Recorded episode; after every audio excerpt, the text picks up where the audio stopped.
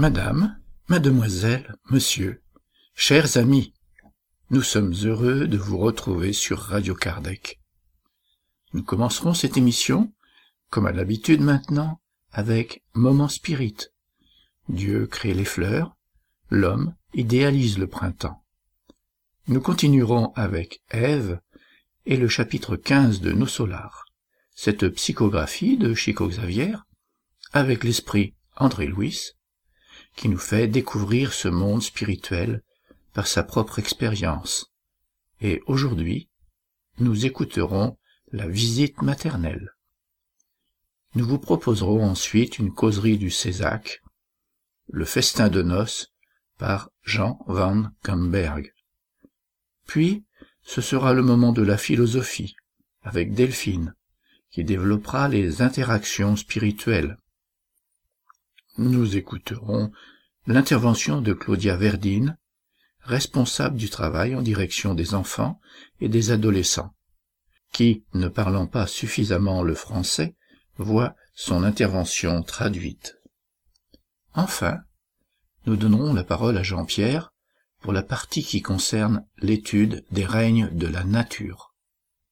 Radio Kardec tient à remercier les bénévoles qui donnent de leur temps et prêtent leur voix pour enregistrer les différentes interventions et animations de ces émissions, comme Marc, Ève, Jean, Jean-Pierre et Delphine.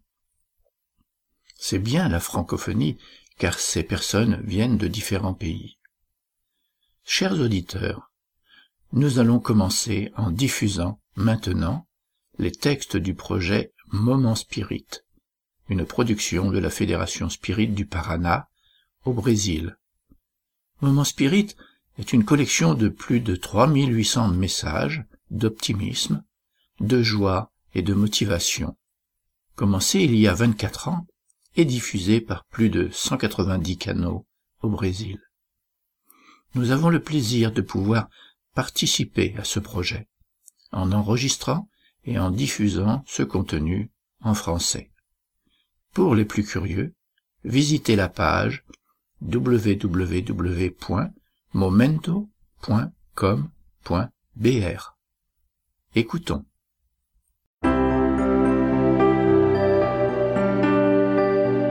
Et maintenant à l'antenne, Moment Spirit le programme qui amène le spiritisme dans votre demeure.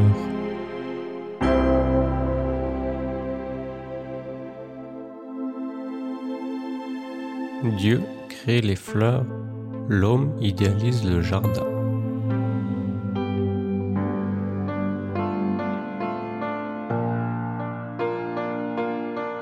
Admirer le printemps explosant de fleurs et de couleurs est un spectacle éblouissant.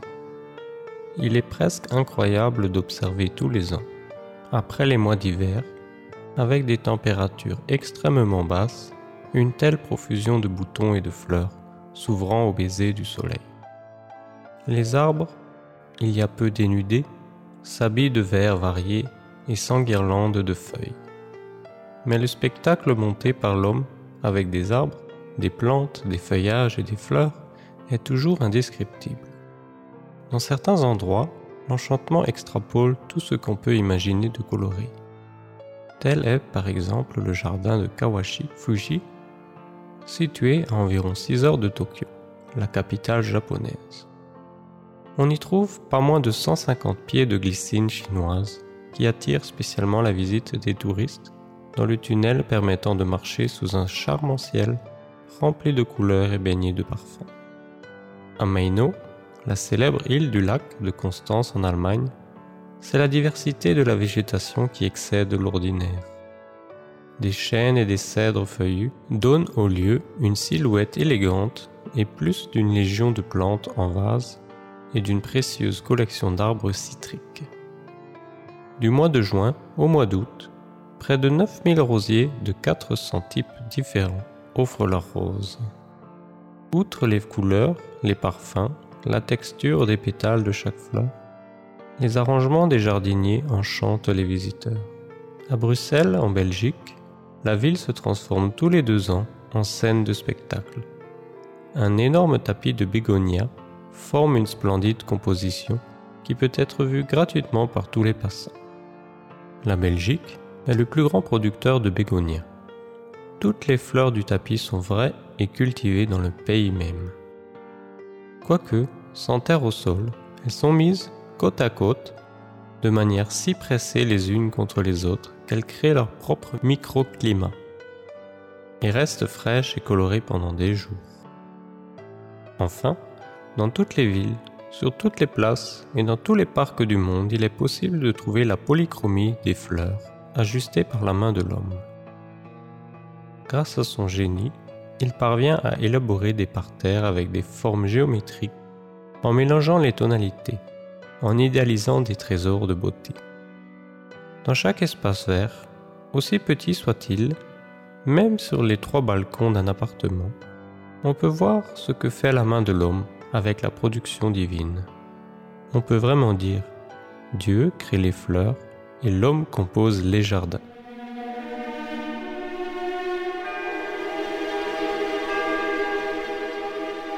La génialité infinie de Dieu s'unit à la créativité humaine, et le résultat, c'est ce qui extasie nos yeux et notre esprit. Dans ces moments-là, l'âme se sent plus proche de son Créateur, Père et Seigneur, et l'homme est heureux en élaborant ses poèmes de couleurs et de parfums, en s'utilisant de l'essence divine qui sommeille en son fort intérieur. Dans cette complicité d'art, une fois de plus, est attestée la grandeur du Créateur. Il aurait pu tout faire seul. Or, il a souhaité faire de tout être un collaborateur constant. C'est pour cela que tous les jours l'être sur la terre se dépasse en produisant chaque fois plus de vers en couleur et de poésie parfumée. Dieu crée les fleurs, l'homme idéalise les jardins.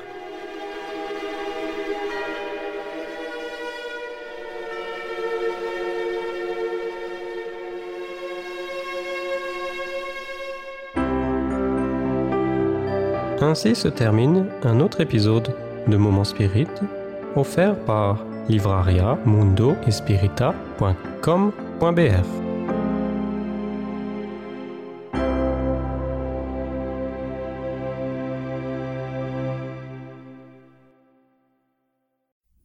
Le congrès de médecine et spiritualité s'est déroulé à Toulouse les 13 et 14 novembre.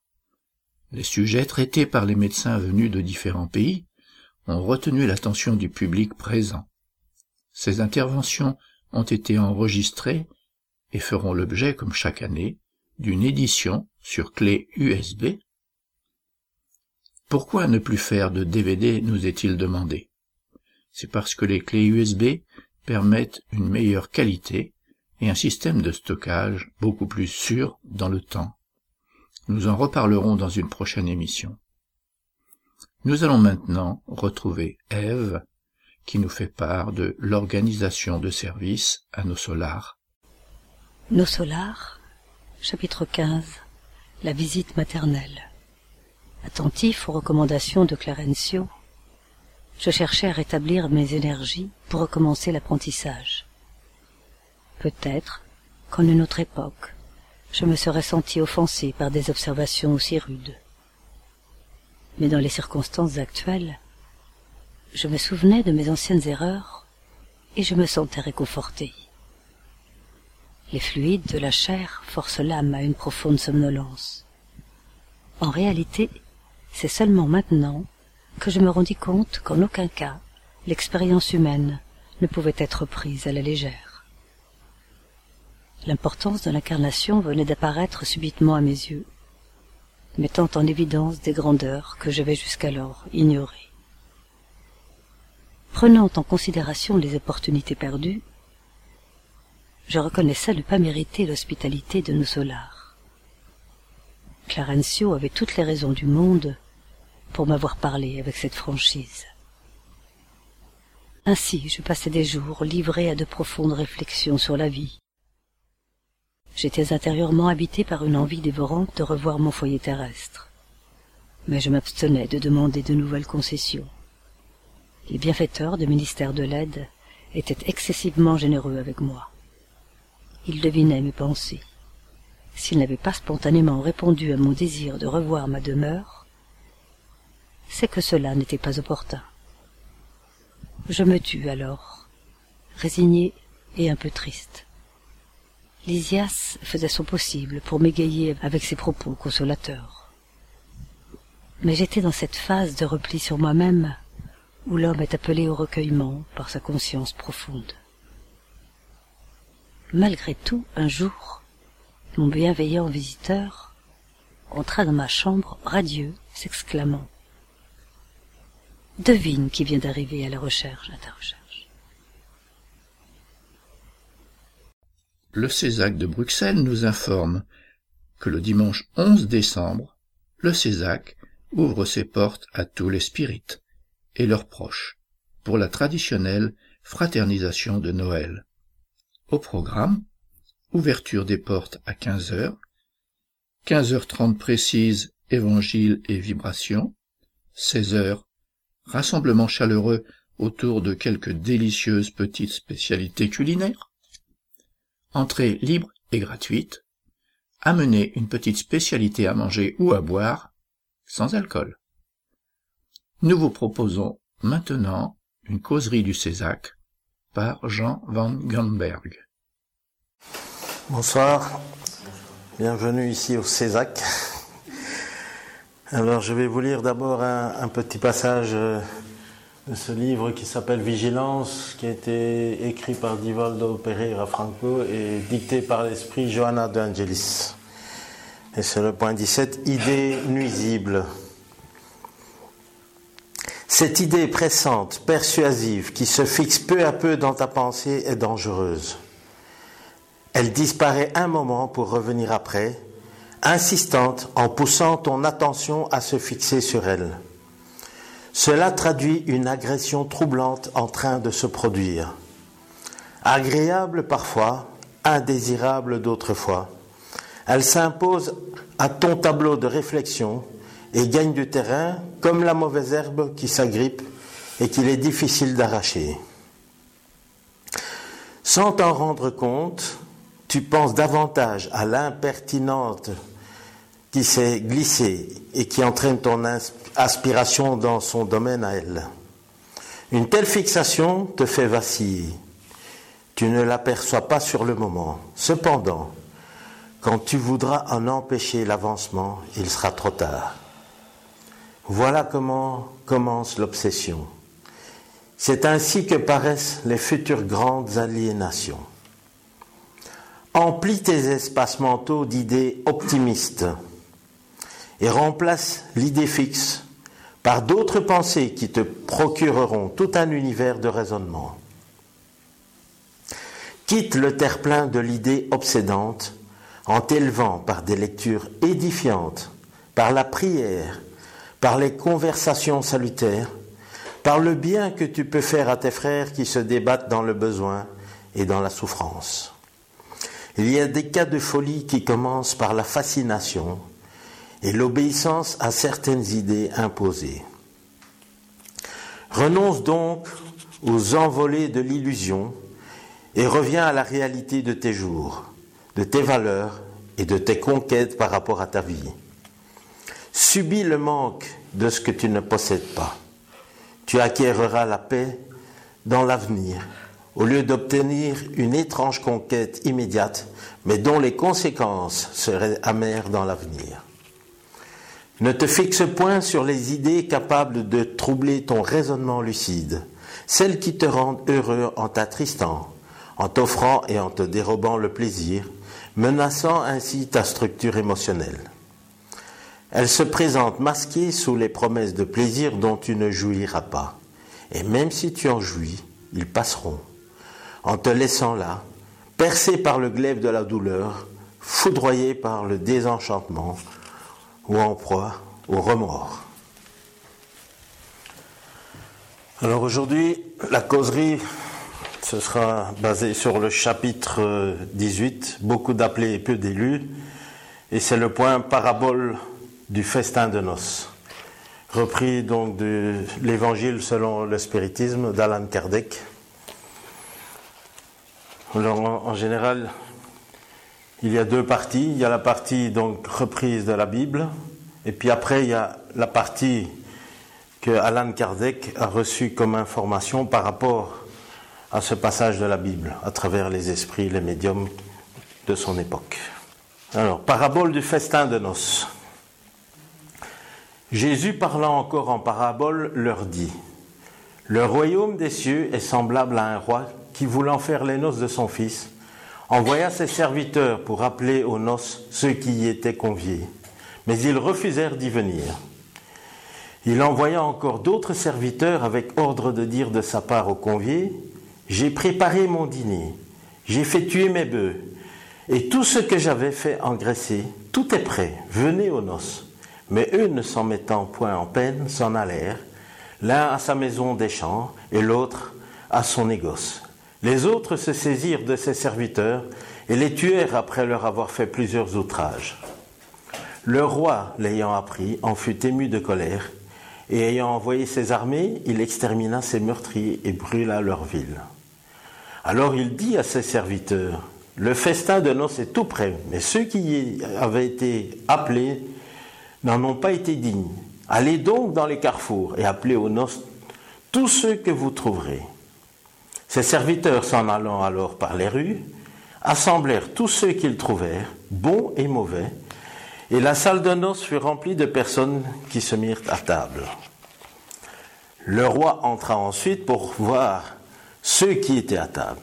Et ayant aperçu un homme qui n'était pas revêtu de la robe nuptiale, il lui dit, Mon ami, comment êtes-vous entré ici sans avoir la robe nuptiale? Et cet homme resta muet. Alors le roi dit à ses gens, Liez-lui les mains et les pieds et jetez-le dans les ténèbres extérieures. C'est là qu'il y aura des pleurs et des grincements dedans, car il y en a beaucoup d'appelés et peu d'élus. Saint Matthieu, chapitre 22. ici, on en arrive à l'explication de cette parabole, telle que Alain Kardec l'a reçue. L'incrédule sourit à cette parabole qui lui semble d'une puérile naïveté, car il ne comprend pas qu'on puisse faire tant de difficultés pour assister à un festin, et encore moins que des invités poussent la résistance, jusqu'à massacrer les envoyés du maître de la maison. Les paraboles, dit-il, sont sans doute des figures, mais encore faut-il qu'elles ne sortent pas de limite du vraisemblable. On peut en dire autant de toutes les allégories, des fables les plus ingénieuses, si on ne les dépouille pas de leur enveloppe pour en chercher le sens caché.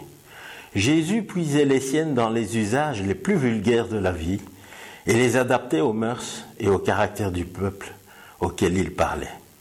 La plupart ont pour but de faire pénétrer dans les masses l'idée de la vie spirituelle.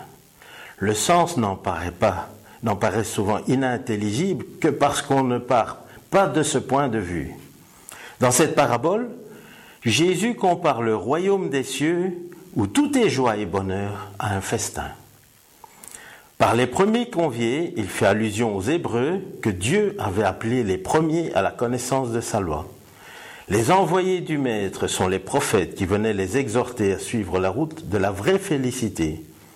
Mais leurs paroles étaient peu écoutées. Leurs avertissements étaient méprisés, plusieurs même furent massacrés comme les serviteurs de la parabole. Les invités qui s'excusent sur les soins à donner à leurs champs et à leurs négoces sont l'emblème des gens du monde qui, absorbés par les choses terrestres, sont indifférents sur les choses célestes. C'était une croyance chez les Juifs d'alors que leur nation devait acquérir la suprématie sur toutes les autres. Dieu n'avait-il pas en effet promis à Abraham que sa postérité couvrira toute la terre?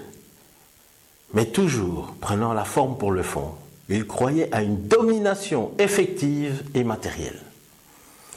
Avant la venue du Christ, à l'exception des Hébreux, tous les peuples étaient idolâtres et polythéistes. Si quelques hommes supérieurs aux vulgaires conçurent l'idée de l'unité divine, cette idée resta à l'état de système personnel, mais nulle part elle ne fut acceptée comme vérité fondamentale, si ce n'est par quelques initiés qui cachaient leur connaissance sous un voile mystérieux impénétrable aux masses. Les Hébreux furent les premiers qui pratiquèrent publiquement le monothéisme, C'est à eux que Dieu transmit sa loi, d'abord par Moïse, puis par Jésus. C'est de ce petit foyer qu'est partie la lumière qui devait se répandre sur le monde entier, triompher du paganisme et donner à Abraham une postérité spirituelle aussi nombreuse que les étoiles du firmament. Mais les Juifs, tout en repoussant l'idolâtrie, avaient négligé la loi morale pour s'attacher à la pratique plus facile des formes extérieures. Le mal était à son comble. La nation asservie était déchirée par les factions divisées par les sectes. L'incrédulité même avait pénétré jusque dans le sanctuaire. C'est alors que parut Jésus, envoyé pour les rappeler à l'observation de la loi et leur ouvrir les horizons nouveaux de la vie future. Conviés des premiers au grand banquet de la foi universelle, ils repoussèrent la parole du céleste Messie et le firent périr. C'est ainsi qu'ils perdirent le fruit qu'ils eussent recueilli de leur initiative. Il serait injuste toutefois d'accuser le peuple entier de cet état de choses. La responsabilité en incombe principalement aux pharisiens et sadducéens qui ont perdu la nation par l'orgueil et le fanatisme des uns et par l'incrédulité des autres. Ce sont eux surtout que Jésus assimile aux invités qui refusent de se rendre au repas de noces. Puis il ajoute, Le maître, voyant cela, fit convier tous ceux que l'on trouva dans les carrefours, bons et mauvais. Il entendait par là que la parole allait être prêchée à tous les autres peuples, païens et idolâtres, et que ceux-ci, l'acceptant, seraient admis au festin à la place des premiers conviés. Mais il ne suffit pas d'être invité, il ne suffit pas de porter le nom de chrétien, ni de s'asseoir à la table pour prendre part au céleste banquet. Il faut avant tout, et de conditions expresses, être revêtu de la robe nuptiale, c'est-à-dire avoir la pureté du cœur et pratiquer la loi selon l'esprit. Or, cette loi est tout entière dans ces mots. Or, la charité, point de salut.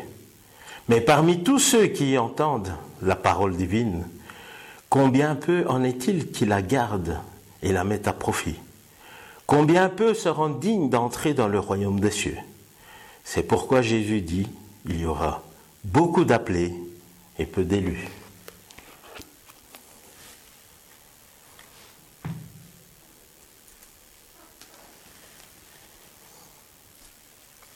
C'est un texte qui fait réfléchir naturellement. Puisque ici nous avons quand même une explication par rapport à ce festin de, noces où on, nous dit que le plus important pour aller, on va dire, dans le monde céleste et être dans la félicité, c'est l'amélioration personnelle. C'est l'effort que nous allons faire pour nous transformer et suivre tout ce que Jésus est venu nous apprendre, que nous avons souvent entendu, pratiquer la charité, pratiquer le pardon, pratiquer... Enfin, il, a des tas de, paraboles qui expliquent euh, tout cela. Mais à l'époque, effectivement, euh, ces paraboles n'ont pas été comprises. Mais il fallait qu'il commence à préparer les peuples à recevoir ces messages et l'explication arriverait après, puisque de toute façon, il savait bien que tout ce qu'il allait dire allait se transmettre et allait rester. Puisque regardez, 2000 ans après, nous avons toujours les, paroles de Jésus qui nous sont transmises. Et pourtant, lui, il n'avait personne qui était là avec un ordinateur, un enregistreur, euh, avec quelqu'un qui notait même sur un papyrus. C'est même plusieurs années après que des personnes se sont réunies et ont commencé à se demander, mais au fond, qu'est-ce qu'il a raconté là, Jésus? Et ils ont commencé à, écrire. Et de là, on voit les paroles des, disciples, mais parfois ce, ne sont pas les disciples qui ont écrit, ce sont des personnes qui ont écrit. Et donc on peut se, dire aussi que le texte ne rend pas fidèlement ce que Jésus a vraiment dit. Parce qu'à un moment donné, on dit que Jésus, euh, enfin, que, Dieu, ils ont tué les, les envoyés, eh bien, on, a rasé les villes et tout ça. Ça, c'est pas Dieu ni Jésus qui va faire des choses pareilles. Ce, n'est pas du tout. mais c'est une image. C'est pour montrer que voilà, euh, ils, n'ont pas agi comme il faudrait, ils n'ont pas répondu comme il fallait par rapport à ce que Dieu a envoyé comme émissaires. il y a eu beaucoup de, on va dire entre guillemets, des, prophètes, des gens qui sont venus prophétiser, qui sont venus apporter la bonne parole. Mais dès qu'ils ont commencé, ils se sont fait persécuter bien souvent parce qu'ils dérangeaient. Parce que on avait plus euh, mis euh, les habitudes spirituelles sur euh, le matériel, sur la forme, sur les rituels, plutôt que sur la transformation morale personnelle. Et donc venir dire aux gens, oui, mais c'est bien tout ça, enfin vous faites tout ça, mais c'est pas ça qui est important. Et pourtant, ces personnes se sentaient importantes dans leur religion de pratiquer certains rites et on vient leur dire, oui, mais c'est pas ça qui est important, c'est le cœur. C'est dans le cœur qu'il faut changer votre vision, votre façon de... Bon, Jésus parle du pardon, mais il y a l'orgueil qu'il faut transformer en humilité, la vanité, enfin, il y a, beaucoup de choses. Hein. Vous, avez déjà entendu ça souvent. On parle de... Mais naturellement, c'est très difficile. Et c'est pour ça qu'on vient s'incarner souvent. Parce que c'est pas en une vie qu'on se transforme. Hein. Mais à chaque fois, on travaille un peu, un peu, un peu, un peu, euh, un peu. On oublie même tout ce qu'on a déjà travaillé. Parfois, dans une vie, on se dit mais où est-ce que je suis aujourd'hui? Je m'en sors pas. J'ai beaucoup de problèmes. Je, je, reste toujours avec les mêmes penchants. J'arrive pas à me corriger. Mais peut-être que dans une autre vie, on a déjà travaillé d'autres points, mais ils sont oubliés. Ils sont mis de côté. On les a acquis, mais dans cette vie-ci, c'est pas important, donc on ne les connaît pas, on ne sait pas. Mais on peut parfois deviner, parce que de manière spontanée, on a une manière euh, très euh, simple, de, très humble de répondre à certaines situations. Alors peut-être qu'on a déjà acquis ça. Par contre, quand euh, ce sont des choses qui s'expriment de manière assez violente, hein, on s'auto-observe et on, remarque, ah oui, là, il y a certainement quelque chose à travailler. Mais là, c'est un long processus. Hein. Il faut, parfois demander de l'aide extérieure, hein, parce que on dit toujours, euh, on voit la poutre dans le. Voilà la paille, mais on ne voit pas la poutre qui est dans notre œil. Cette petite paille va nous aveugler par rapport à, ce que nous. D'ailleurs, c'est intéressant de, de, prendre un miroir, de se regarder et, de dire euh, ce que je vois chez l'autre. Hein, si euh, il y a une personne ici qui me dérange, qui, qui m'agresse, eh bien non, en fait, c'est moi qui m'agresse moi-même, hein, parce qu'en fait, cette personne un peu gesticuler, crier, je peux être observateur simple. Mais à partir du moment où ça commence à me toucher, à partir du moment où je me sens vraiment... Euh, il y a une colère qui monte en moi par rapport à ce qui est dit, alors là, c'est le miroir, ça vient de moi. La colère qui remonte chez moi, c'est moi qui dois la travailler, c'est pas l'autre personne. Donc voilà, Jésus, il nous a apporté beaucoup de choses comme ça, de, bonnes paroles pour nous aider à nous auto-analyser et, nous améliorer, avoir des bons comportements par rapport à tous nos frères en humanité. Naturellement, comme il dit ici aussi, euh, c'est difficile d'accepter tout cela. C'est quelque chose qui... Il faut accepter un jour l'idée que tout vient de soi, que tout ce qui se passe, ça vient toujours de soi-même. Toutes les situations que nous vivons, ça, vient de nous-mêmes. Et à partir du moment où le déclic se fait réellement, parce que s'accepter comme quoi nous sommes les créateurs de tout ce qui nous arrive, c'est difficile. Hein. non, c'est toujours la faute des autres. C'est les autres qui ont commencé, c'est les autres qui, agressent, c'est les autres. Mais avec nos incarnations, on peut réfléchir, oui, mais si, aujourd'hui j'ai mon enfant qui euh, ne m'écoute pas ou qui, est agressif envers moi. Qu'est-ce que moi je lui ai fait dans une autre vie que pour qu'aujourd'hui il, a une réaction par rapport à ça? Je me pose la question à ce moment-là et je me dis bon, c'est à moi de faire l'effort et, à me corriger et avoir beaucoup d'amour pour cet enfant malgré que il y a encore des situations que je ne supporte pas. Et c'est en réfléchissant comme ça, en, essayant de comprendre qu'il n'y a pas qu'une seule vie, que tout ce que nous vivons est, souvent la conséquence de nos propres actes, mais nous, le voyons directement. Euh, si on prend une voiture, on fait un excès de vitesse, il y a une photo, on reçoit un, papier, avec, euh, enfin une enveloppe avec une photo, avec une amende, et on doit payer. Donc ça c'est on va dire, un karma direct. Hein, c'est dans cette vie-ci. La conséquence est rapide. Mais il y a des, conséquences d'autres vies qui sont là et, nous, on a même l'oubli de toutes ces choses-là. Mais c'est d'accepter que nous avons à régler tout ça. De savoir que dans cette vie-ci, nous pouvons faire l'effort.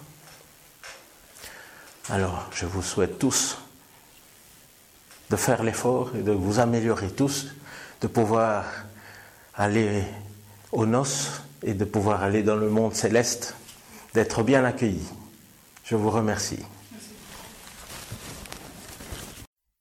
Nous informons les spirites de la région de Toulouse qu'il existe le centre Spirit Léon Denis, chemin Saint-Jean à Colomiers, 31 770. Pour les contacter, www csld.fr. C'est le moment de la philosophie. Nous écoutons Delphine. Nous vous proposons maintenant une réflexion philosophique tirée du journal d'études psychologiques créé par Sonia Teodoro da Silva et traduit par Sophie Justi. Interaction spirituelle. Comment se procède l'échange spirituel le philosophe Léon Denis déclare que la science de l'invisible débordera les méthodes humaines. Si l'on analyse la créature au-delà de la vision conventionnelle de la psychologie, on se trouve face à un être tridimensionnel constitué de trois éléments. Une énergie vibrante et intelligente, l'esprit, une enveloppe semi-matérielle, le périsprit, ou modèle organisateur biologique, et la matière, c'est-à-dire le corps physique. Le périsprit est l'enveloppe subtile de l'âme qui lui permet d'interagir avec les environnements spirituels et physiques. L'interaction spirituelle se produit lors de la communication entre les êtres incarnés et les désincarnés par le biais du fluide cosmique universel qui est le véhicule de transmission de la pensée et l'outil de communication entre les individus conscients ou inconscients. Comment se déroule cette réalité? Léon Denis, dans L'invisible, explique que de même que les sons et la lumière, les sentiments et les pensées s'expriment en vibrations qui se propagent dans l'étendue avec des intensités diverses. Les vibrations des cerveaux pensants d'hommes ou d'esprits se croisent et s'entrecroisent à l'infini sans jamais se confondre. Partout où les lois de l'affinité et de l'harmonie prévalent, elles régissent l'ordre et l'équilibre universel. Transférée à la morale, elle crée des événements, en reliant les créatures les unes aux autres, de sorte que l'échange est automatique et naturel. Dans cette toile de la vie, nous apprenons avec Shakespeare, dans le livre infini de la nature, je sais lire quelques secrets. Evanise M. Swirt, psychothérapeute. Médiumnité et vie quotidienne, possibilités et récompenses. Or, vous direz que vous écoutez les étoiles. Certainement vous avez perdu la raison, et je vous dirai cependant que pour les entendre, souvent je me réveille et j'ouvre les fenêtres pâles d'étonnement. Et nous bavardons toute la nuit, tandis que la voie lactée, tel un baldaquin ouvert, scintille. Et lorsque le soleil arrive, nostalgique et chagrin, je les cherche encore dans le ciel désert. Vous me direz maintenant, vous déraisonnez, mon ami, quelles sont ces sornettes? Quel est le sens de ce qu'elles disent quand elles sont avec vous? De même qu'écouter les étoiles dans le poème immortel d'Olavo Bilac. La faculté médiumnique est considérée par beaucoup comme un délire. Alors que depuis longtemps, des chercheurs sérieux de la psyché humaine, comme Sir William Crookes, Alfred Russell, Wallace et William James, entre autres, ont trouvé des preuves de son existence comme elle est un outil de communication avec le plan des esprits. La médiumnité est présente dans tous les phénomènes de la vie humaine. Les frontières du plan spirituel qui interagissent continuellement avec le plan physique sont ténues, pour autant qu'il soit possible de les délimiter. Mais si d'un côté elle permet un échange avec la réalité spirituelle et ses étoiles, elle exige de l'autre une attention particulière et une bonne préparation. Car une fois que la sensibilité est affinée, l'ego doit être bien structuré pour ne pas alimenter les crises et les conflits qui habitent dans le monde psychique. La connaissance et l'étude de la codification, particulièrement du livre des médiums, saine et équilibrée, et principalement l'exercice constant de la rénovation intérieure augmente les possibilités de vivre la médiumnité de manière naturelle et harmonieuse, et d'extraire de l'échange qui en découle des récompenses précieuses, individuelles et collectives, de belles pages de la spiritualité, des récits enrichissants de la vie, des intuitions et même des guérisons parmi tant d'autres. Si nous voulons agrémenter notre développement médiumnique d'un sentiment, et c'est aussi une recette à mettre en pratique dans la vie en général, le noble poète conclut, et je vous dirai, aimez-les pour les entendre, car seul celui qui aime est capable d'écouter et de comprendre les étoiles. Signé Claudio Sinotti, thérapeute jeune Gien. Désignation personnelle et médiumnité. La désignation personnelle est la découverte de la raison de l'existence, du motif pour lequel on est dans le monde, ce que l'on est et ce que l'on doit apprendre et ce que l'on doit faire de sa propre évolution. C'est la rencontre avec sa véritable nature, sans intermédiaire, en étant responsable et en assumant la responsabilité de ses pensées, de ses actes et de ses sentiments. Ce n'est pas découvrir sa mission dans le monde, mais prendre conscience de ce que l'on est et de ce que l'on prétend être, en ayant pour base la connaissance de sa propre immortalité.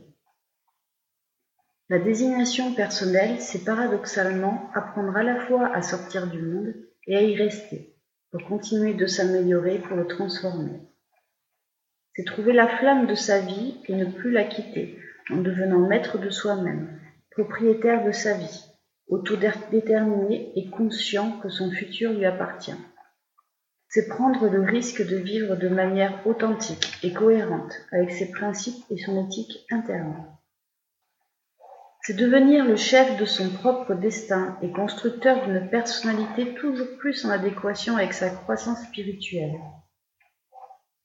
C'est parvenir à une personnalité qui est la conséquence de ses propres actes dont la conscience est en parfaite harmonie avec ses objectifs de vie personnelle et collective.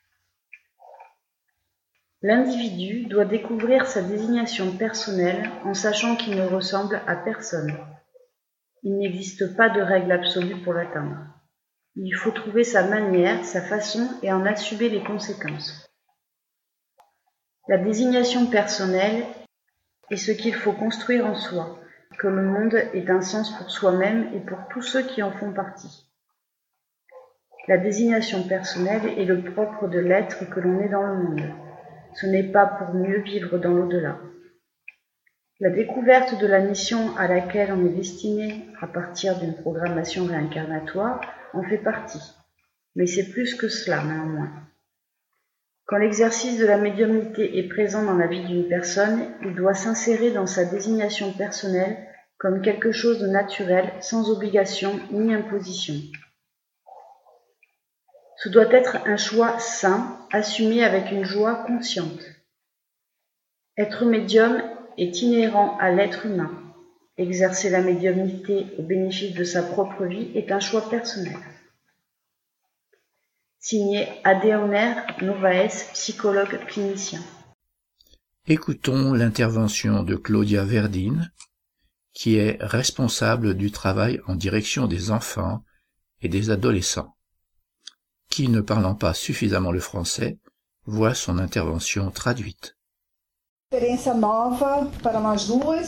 une nouvelle expérience pour nous deux. mas como temos uma amizade muito, muito sólida, é muito fácil trabalhar junto. Mais comme euh, des grands amis, c'est facile de travailler ensemble. Não podemos chorar, é lógico. On va pas pouvoir pleurer. Como eu vivo na Espanha, provavelmente eu vou trocar algum, alguns temas, algumas palavras pelo espanhol. Comme j'habite en Espagne, peut-être que je vais dire quelques mots en espagnol. Mas você também sabe um pouquinho de espanhol. Je ne sais rien en espagnol.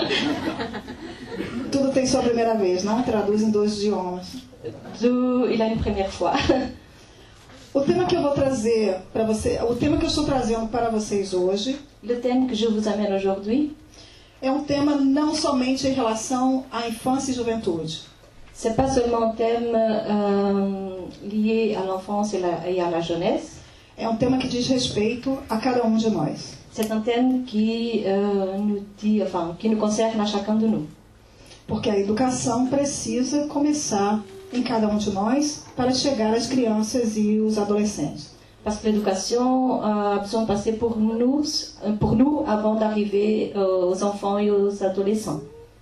O tema é um tema muito atual C'est un thème bien actuel que eu vou abordar de acordo com um relatório escrito pela Unesco euh, que je vais donc parler euh, selon un, un rapport de l'UNESCO chamado Relatório Delors, qui s'appelle euh, Rapport de l'or Delors e que foi escrito no ano de 1996, qui a été écrit en 1996 porque a Unesco estava muito preocupada com o andamento da educação da humanidade.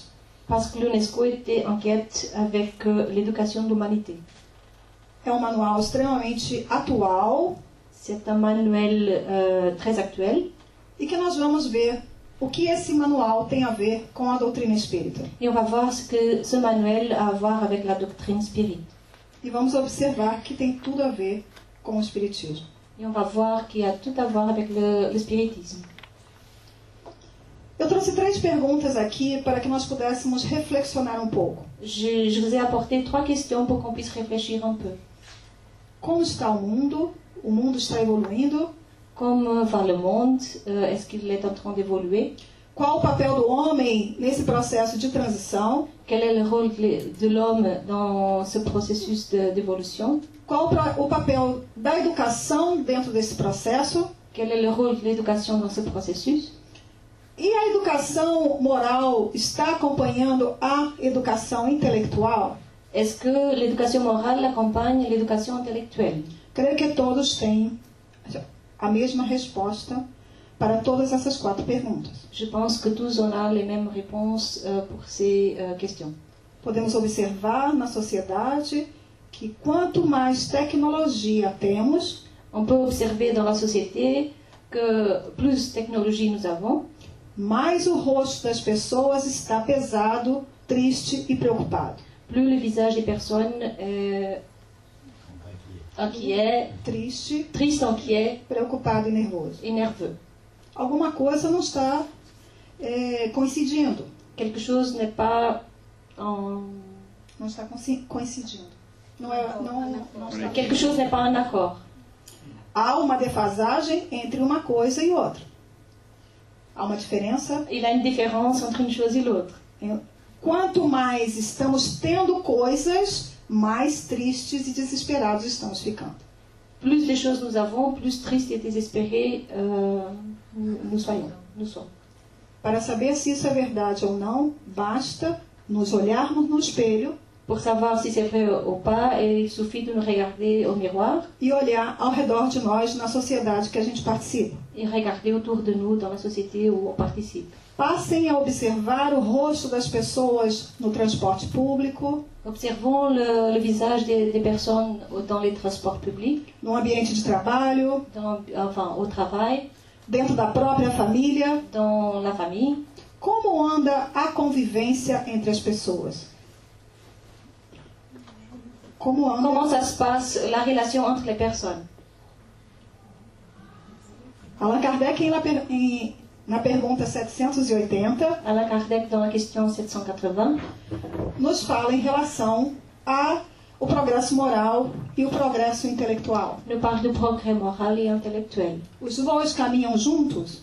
Les rôles euh, vont ensemble, Deveriam caminhar juntos? ils devraient cheminer ensemble, Porque uma é consequência do outro, parce qu'un, c'est la conséquence de l'autre. mas não é o que estamos vendo. Mais ce n'est pas ça ce qui arrive. O progresso moral não está vindo em conjunto com o progresso intelectual. Le progrès moral est en retard vis-à-vis le progrès intellectuel. Então temos um problema. Donc on a un problème.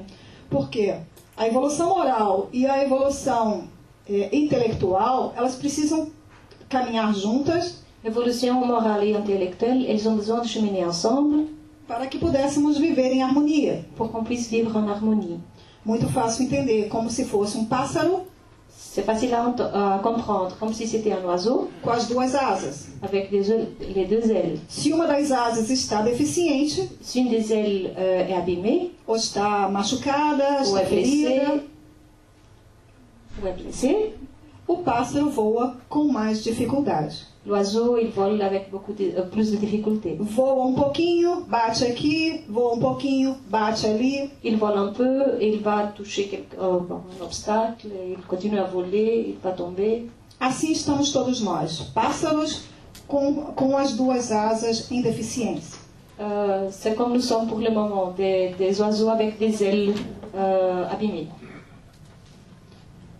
Irmão X, o Ah. espírito Irmão X, L'esprit euh, frère X, no livro Cartas e Crônicas de Chico Xavier, dans le livre Cartes et chroniques de Chico Xavier, nos diz uma mensagem muito importante. Il nous donne un message très important. Para a nossa reflexão. pour notre réflexion. O homem elabora prédios altíssimos, L'homme construit des immeubles euh, très hauts.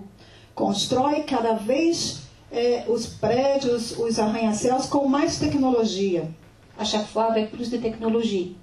Esse mesmo homem constrói, inventa tratores L'homme invente euh, des tracteurs, des machines que abre estradas para facilitar a. a, a tô pensando em espanhol.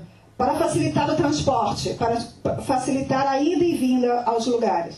qui ouvrent, donc il construit des machines qui ouvrent des, des- des routes qui, qui vont faciliter la communication. Esse mesmo homem também inventa coisas simples, como cortadores de ovos. L'homme aussi, il invente des, des choses très simples comme un coupe-œuf.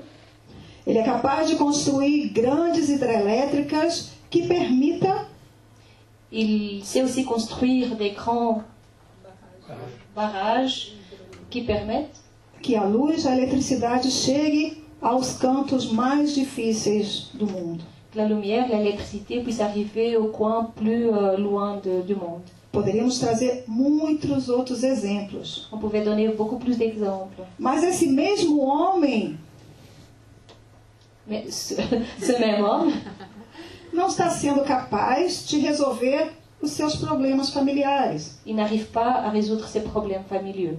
Esse mesmo homem não está sendo capaz de resolver o problema da solidão, da tristeza, do desânimo. L'homme n'est pas, enfin, ne réussit pas à résoudre les problèmes de la tristesse, de Do desânimo, da solidão. la solitude. Esse mesmo homem está envolvido cada vez mais no processo de corrupção. L'homme, est de plus en plus euh, dans des processus de corruption. Esse mesmo homem está passando para a infância e juventude conceitos equivocados da vida.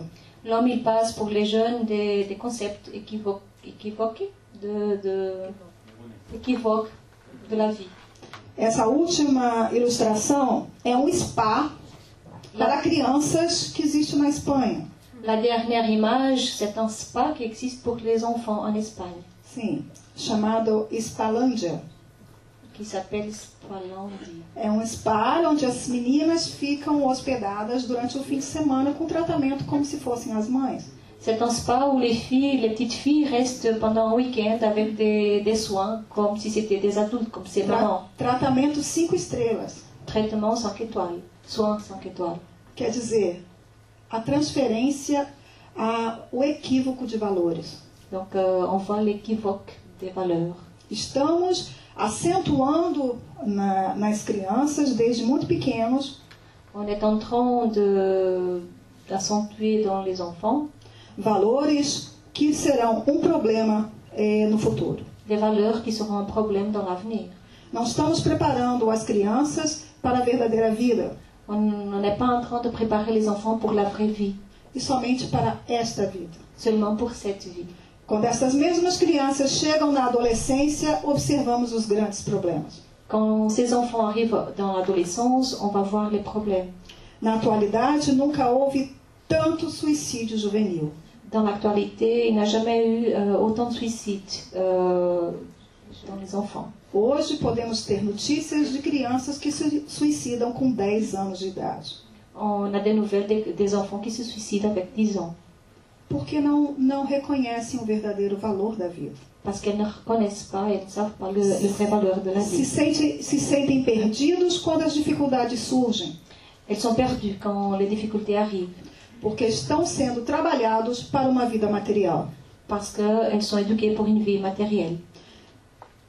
A ciência, ela concretiza, ela constrói obras muito úteis, La science concrétise, construit des œuvres très utiles, mas só o amor mais seulement l'amour constrói as, as obras mais elevadas e permanentes. construit les œuvres plus élevées et permanentes. Precisamos despertar para essa realidade. On doit se vei- réveiller à cette réalité. O avanço tecnológico, o progresso intelectual é importante para que possamos viver de maneira mais confortável. L'évolution intellectuelle, É importante para que possamos viver mais confortáveis, c'est important pour qu'on puisse vivre plus confortablement. mas não pode ser o mais importante em nossa vida. Mais il ne peut pas être le plus important dans notre vie. E é muito fácil de entender, Et c'est très facile de comprendre. porque quando desencarnarmos, vamos levar o quê? Parce que quand on désincarne, on va prendre quoi avec Será que na espiritualidade tem spa também? Ça, Sera que spiritualité, il existe aussi des spas Vamos pensar, vamos reflexionar dentro de nós, Réfléchissons dans nous-mêmes. porque estamos sendo escravos do est, progresso intelectual. parce qu'on est des esclaves du progrès intellectuel. E isso está refletindo na vida diária das crianças e dos jovens. Et ça reflète dans la vie euh, des, des enfants et des jeunes. Eu tenho a oportunidade de dar aulas de educação espírita para crianças e jovens em Madrid. J'ai l'opportunité de donner cours aux enfants, euh, d'éducation spirituelle aux enfants à Madrid. E as crianças, quando confiam em outra pessoa, elas contam todos os segredos. Et les enfants, quand ils confient en quelqu'un, ils racontent tous ses secrets. E os problemas que elas nos contam a respeito da sua família, Et les problèmes qu'elle nous raconte au sujet de sa famille dá vontade de sentar e chorar junto com elas. donnent envie de, de s'asseoir et pleurer avec elle. Elas nos pedem socorro. Elle nous demande secours. Elas nos dizem: Eu não quero mais aparelho eletrônico. Elles nous disent euh, on veut plus des appareils électroniques. Eu quero a atenção do meu pai e da minha mãe. Je veux ah, l'attention de mon père et de ma mère. Isso não é fantasia. Ça, ce n'est pas de la Isso não é filme da Disney. Ça, ce n'est pas de, un film de Isso é a Disney. realidade que nós estamos encontrando no- quando se trabalha com crianças. Ça, c'est la réalité qu'on trouve quand on travaille avec les enfants. Como pais, estamos muito preocupados em oferecer o conforto material. En tant que parents, on est très inquiet d'offrir le confort matériel. Mas a maior parte das vezes essas crianças querem o amor e a presença do pai e da mãe. Mais la plupart des fois, ces enfants, ils ne veulent que l'amour et la présence des parents. Então, quando eu iniciei, disse que é um problema, é um assunto não relacionado somente a crianças e jovens, mas relacionado a cada um de nós. Donc, quand j'ai commencé, j'ai dit que c'est pas un sujet qui, qui est seulement le problème des enfants et des jeunes, mais aussi un problème à nous. Porque a sociedade de amanhã será justamente o reflexo do que estamos construindo ho- hoje. Parce que la société, la société demain, ça sera le qu'on construit aujourd'hui. Falamos tanto em viver no mundo de paz, queremos tanto um mundo de paz, On veut tellement un monde de paix, mas estamos trabalhando na construção desse mundo de paz? est-ce qu'on est en train de travailler pour ce monde de paix É muito fácil olhar na televisão o telediário, o jornal, C'est très facile de regarder à la télé le journal parler e se lamentar da guerra, da violência, et se lamenter à cause de la guerre, de la violence, desejar a paz, désirer la paix. mas estamos vivendo em paz? Mais est-ce qu'on est, on est en train de vivre en paix A paz no mundo começa dentro da minha casa. La paix dans le monde, elle commence euh, dans nos foyers. A sociedade é um reflexo da família. La société, c'est un réflexe de la famille. Então, para construir a paz, precisamos vivenciar a paz dentro do nosso lar. Donc, pour euh, avoir la paix, on doit euh, vivre la paix dans notre foyer. Vivenciar a paz não é através dos aparelhos eletrônicos, Vivre la paix, c'est pas à travers des appareils é électroniques. através do dia a dia, Et à travers, enfin, c'est euh, dans le jour à jour, do convívio, dans, la- dans le vécu, de olhar nos olhos um do outro, de regarder dans les yeux de l'autre, de sentar pacientemente e ouvir o que o seu filho tem para lhe contar. De se s'asseoir avec son enfant et écouter ce qu'il a à nous raconter. De sentar pacientemente e ouvir o que o jovem, o seu filho jovem, tem para lhe contar. S'asseoir avec les jeunes avec patience pour écouter ce qu'il a à nous raconter. Porque se não ouvimos nós, pais e mães, Parce que si on n'a pas la patience pour les écouter nous-mêmes, donc les parents, os amigos e a sociedade vai aconselhar da sua maneira. c'est les amis, la société qui vont les conseiller à sa façon. Amigos que também vêm de famílias desajustadas. Des amis qui viennent aussi des familles qui, qui ne sont pas équilibrées. E tudo funciona como uma bola de neve. Et tout fonctionne comme une boule de neige. E continuamos buscando a paz. Et on continue à chercher la paix. E continuamos fazendo movimentos pela paz. Et on continue à faire des mouvements pour la paix. É importante sim, C'est oui, c'est important. mas antes de sair lá fora para fazer um movimento, eu preciso vivenciar a paz. Mais avant de sortir à l'extérieur pour faire le mouvement, je dois vivre, euh, vivre ça en moi. Eu preciso mobilizar as forças da energia, a, a, a força do pensamento, para que a paz possa contagiar a outras pessoas. Je dois mobiliser la force de la pensée pour que la paix puisse euh, conta- contaminer les autres. Contagier. O grande problema da sociedade hoje, o grande problema do mundo hoje, é o progresso moral que está deficiente. Le grand problème de la société aujourd'hui, c'est le progrès moral qui n'avance pas. É a inversão de valores. C'est l'inversion des valeurs. E isso vem ocorrendo também no movimento espírita. Et ça se passe aussi dans le mouvement spirit. Então é necessário agir, Donc c'est, euh, il faut agir. é necessário colocar em prática os ensinamentos que a gente está recebendo. Il faut mettre en pratique les enseignements qu'on reçoit. E é sobre isso que a Unesco traçou os quatro pilares. Et c'est sur ça que l'UNESCO euh, a écrit, enfin, a écrit les quatre piliers.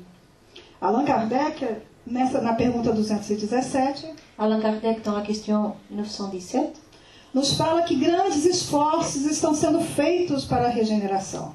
Nous parle que des grands efforts sont, sont en train de se faire pour la régénération. Mas o egoísmo continua sendo o verme que está comendo tudo. Mais l'égoïsme continue à être le verbe qui, euh, qui ronge tout. A sociedade está enferma La société est malade. e é preciso ir na causa da enfermidade para que ela possa ser curada. Il faut aller dans la cause de, de la maladie pour qu'elle puisse être guérie. E a causa da enfermidade é o nosso comportamento moral. Et la cause la c'est notre comportement moral. É preciso ir nesta, neste vírus que existe dentro de nós, Il faut aller dans ce virus qui existe en nous-mêmes, tratar ele le soigner para que possamos ter uma sociedade melhor. pour qu'on puisse avoir une, société, une meilleure société. Do contrário, continuaremos andando em círculos, sem sair do lugar. Au contraire, on, on continue à, en rond. Mas para que possamos compreender exatamente a, a, a diferença, a grave diferença entre o progresso intelectual e o progresso moral, Mais pour qu'on puisse comprendre la différence entre le progrès euh, moral et intellectuel, é necessário entender com profundidade a diferença entre um e outro. c'est, euh, il faut comprendre la différence entre un et l'autre. Inclusive, para educar corretamente os nossos filhos e a nós mesmos, necessitamos saber da diferença. Et surtout pour éduquer nos enfants et nous-mêmes, nous avons besoin de savoir cette différence. Porque confundimos usando um termo pelo outro. Parce qu'on confundimos usando um tema pelo outro. Nos equivocamos. On s'équivoque euh, et on comprend pas la différence. Em espanhol, equivocamos. Vamos ver cada um deles. A instrução, ela é especialmente a aquisição de conhecimentos. Donc on va voir chacun d'eux. L'instruction, c'est surtout l'acquisition de connaissances. Todas as vezes que estamos adquirindo conhecimento, estamos nos instruindo. Donc chaque fois qu'on prend des connaissances, on s'instruit. Todas as vezes que os nossos filhos estão nas escolas recebendo a- as aulas de matemática, de física, de computador, Quand nos enfants sont, à- sont à l'école, qu'ils reçoivent euh, les cours de maths, de, de sciences, etc., estão se instruindo. ils se- ils s'instruient.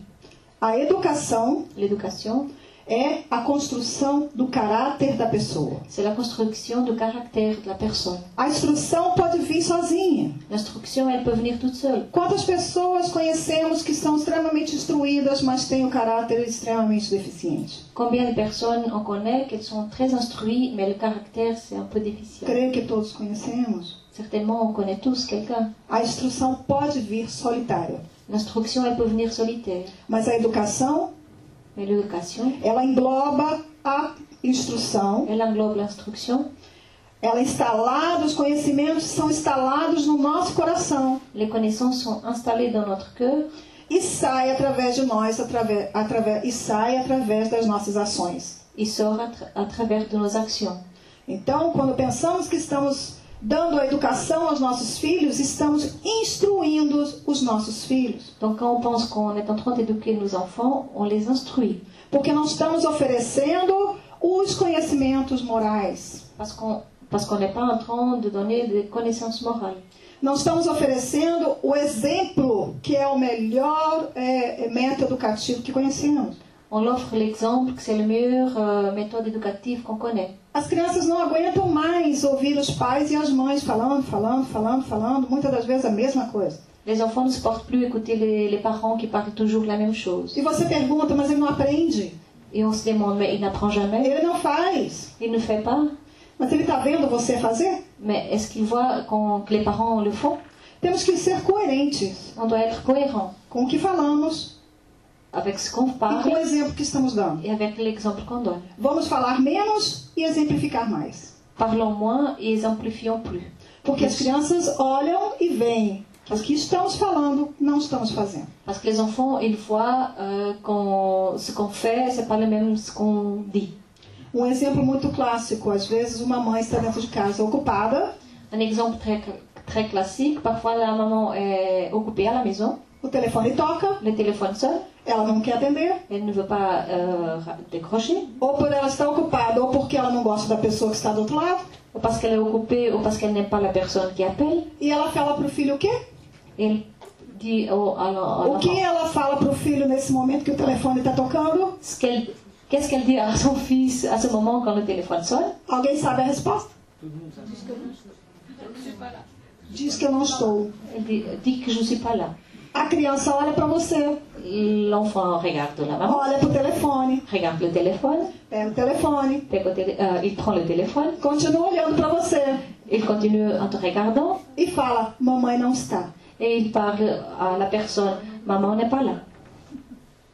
Mais adiante, quando esta mesma criança começar a mentir para você, Dans l'avenir, quand l'enfant commence à vous mentir, nós vamos falar: Mas ele é tão mentiroso. et on va parler, mais pourquoi il est aussi men- menteur Vamos punir porque ele é mentiroso, ele está mentindo. On va le punir parce qu'il est menteur, il est en train de mentir. Mas ele aprendeu com quem? Mais il a appris avec qui Conosco em casa. Avec la maman, euh, avec les parents à la maison. Então, o momento é de falar menos e agir mais. Donc le moment, c'est de parler moins et agir plus. As crianças copiam tudo que a gente faz. Les enfants, ils font tout ce qu'on fait, ils copient tout ce qu'on fait. As coisas boas e principalmente as coisas não muito adequadas. Les bonnes choses et surtout les choses moins euh, adéquates. E elas levam esse conhecimento para a sociedade. Et elles amènent cette connaissance pour la société. Então temos que ser coerentes, precisamos educar os nossos filhos e não somente instruir os nossos filhos. Donc on, on doit être cohérent, on doit éduquer nos enfants et pas seulement les instruire.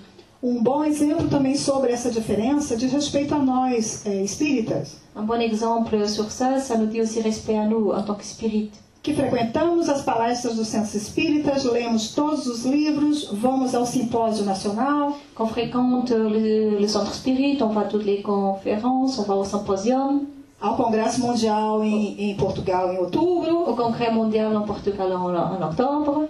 Fazendo tudo isso, nós estamos nos instruindo ou nos educando? Est-ce que si on fait tout ça, on s'instruit ou, ou on s'éduque O que, que vocês, o que, que vocês acham? Qu'est-ce que vous pensez Como? Estamos somente nos instruindo. on, on est seulement en train de nous instruire. Estamos adquirindo cada vez mais conhecimentos a respeito da doutrina espírita, On acquiert à chaque fois plus de connaissances sur la doctrine spirit, mas não estamos vivenciando a doutrina espírita. mais on est en train de vivencier, non, Não, de vivre la philosophie spirit. não, não trouxemos os ensinamentos para a nossa vida diária. On n'amène pas les connaissances pour notre vie, pour notre quotidien. Nos tornamos espíritas somente quando entramos no centro espírita On devient spirit seulement quand on rentre dans le centre spirit ou quando entramos no simpósio nacional. ou quand on est au symposium national. Todo mundo coloca a sua melhor máscara, Tout le monde met sa meilleure masque. porque que- se aqui ficamos de cara feia ou reagimos de maneira agressiva, Parce que si ici on, on met un visage pas très beau ou on agit de façon agressive, os outros vão falar: olha ela. les autres vont parler, regarde là. Na hora da prece ela fala mansa, nada com, com você, viu? Que fez a prece de abertura. Na hora da prece ela fala mansa, mais dura. Depois que termina a prece, ela é outra pessoa. Au moment de la prière, elle est douce, mais après qu'elle termine la prière, elle devient une autre personne. Isso porque estão nos instruindo. Ça parce qu'on est en train de nous instruire. Porque quando nos educamos, nós somos a mesma pessoa em qualquer lugar. Parce que si on s'éduque, on est la même pe- personne n'importe où on, on sera. Porque respiramos o Espiritismo. Parce qu'on respire le spiritisme. Dormimos com o Parce qu'on Espiritismo. dort avec le spiritisme. O Espiritismo, quando ele adentra o nosso coração, Le spiritisme, quand il est dans notre cœur, não sai jamais. il ne, il ne sort jamais.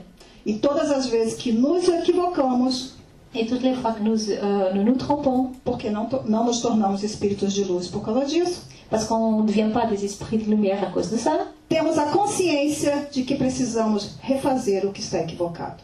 on a la conscience de refaire euh, ce là où on s'est trompé. Todos aqui tem- temos essa consciência quando estamos equivocados. On a tous la conscience quand on est équivoqué. Mas às vezes dá trabalho mudar.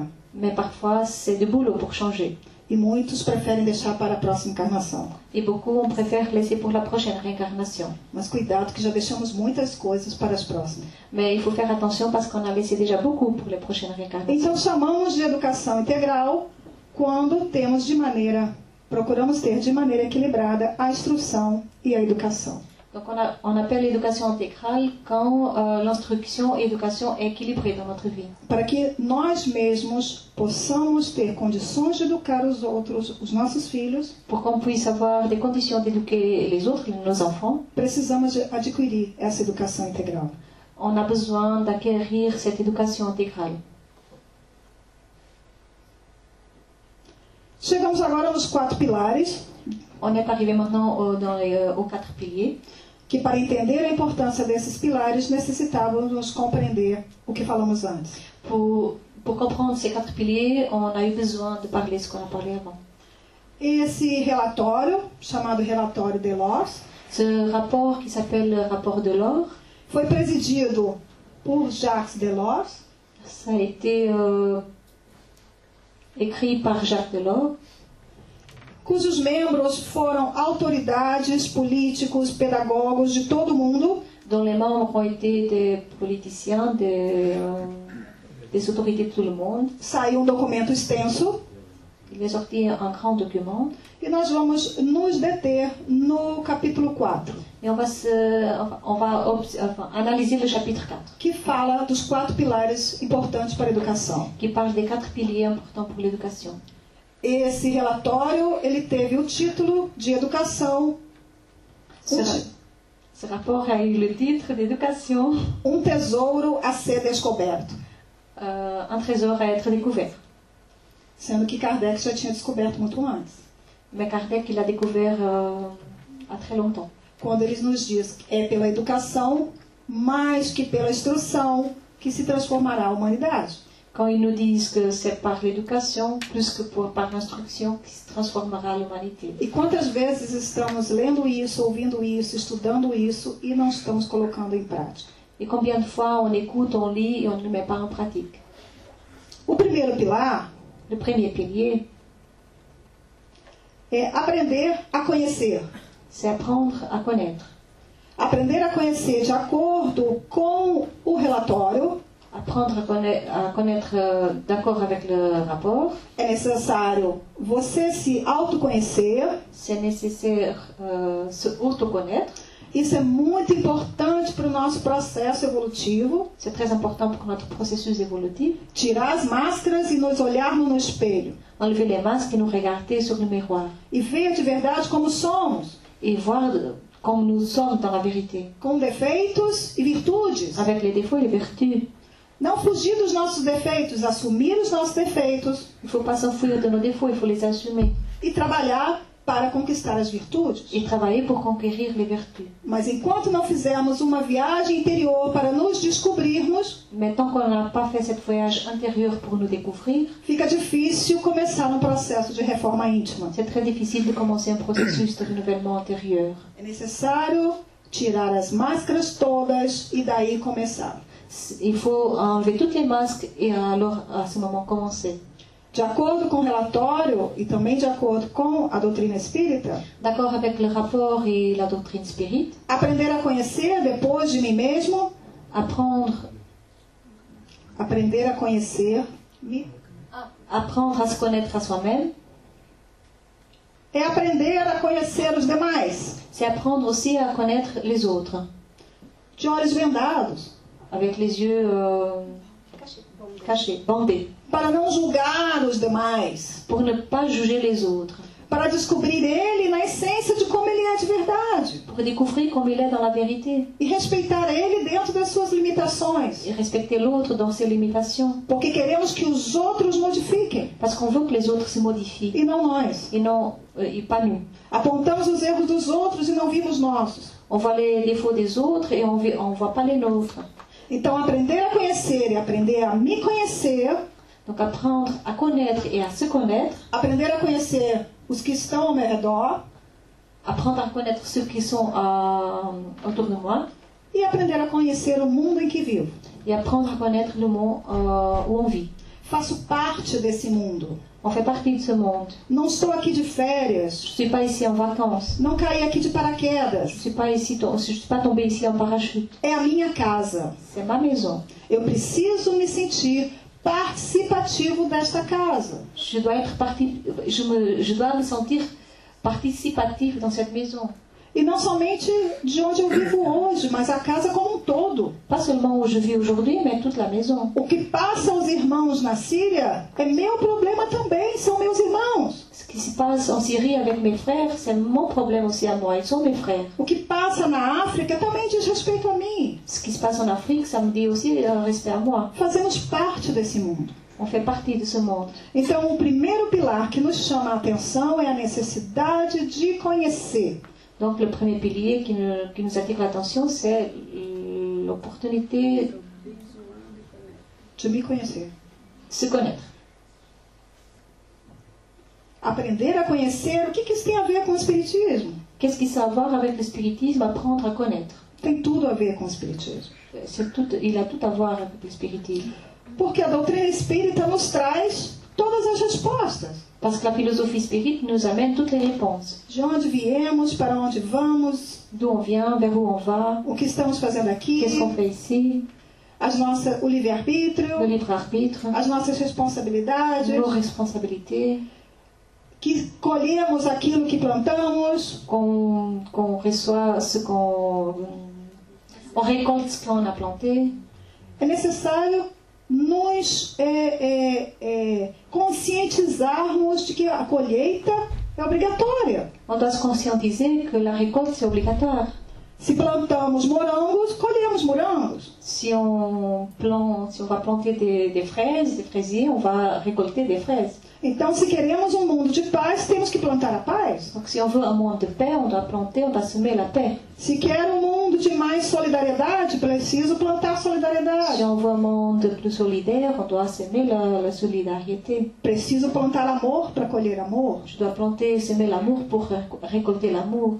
Então, a doutrina espírita é o manual completo para a nossa educação. La- donc la philosophie spirit, c'est le manuel complet pour notre éducation. Nos ensina quem somos, Il nous apprend ce qu'on est, quem é o próximo, qui nous sommes, qui est le prochain, a importância de conviver com o próximo, l'importance de vivre avec le prochain, que nem sempre é aquele próximo mais fraterno, que c'est pas toujours le, le- ce, ce prochain plus fraternel. e nos ensina a importância de estarmos no mundo.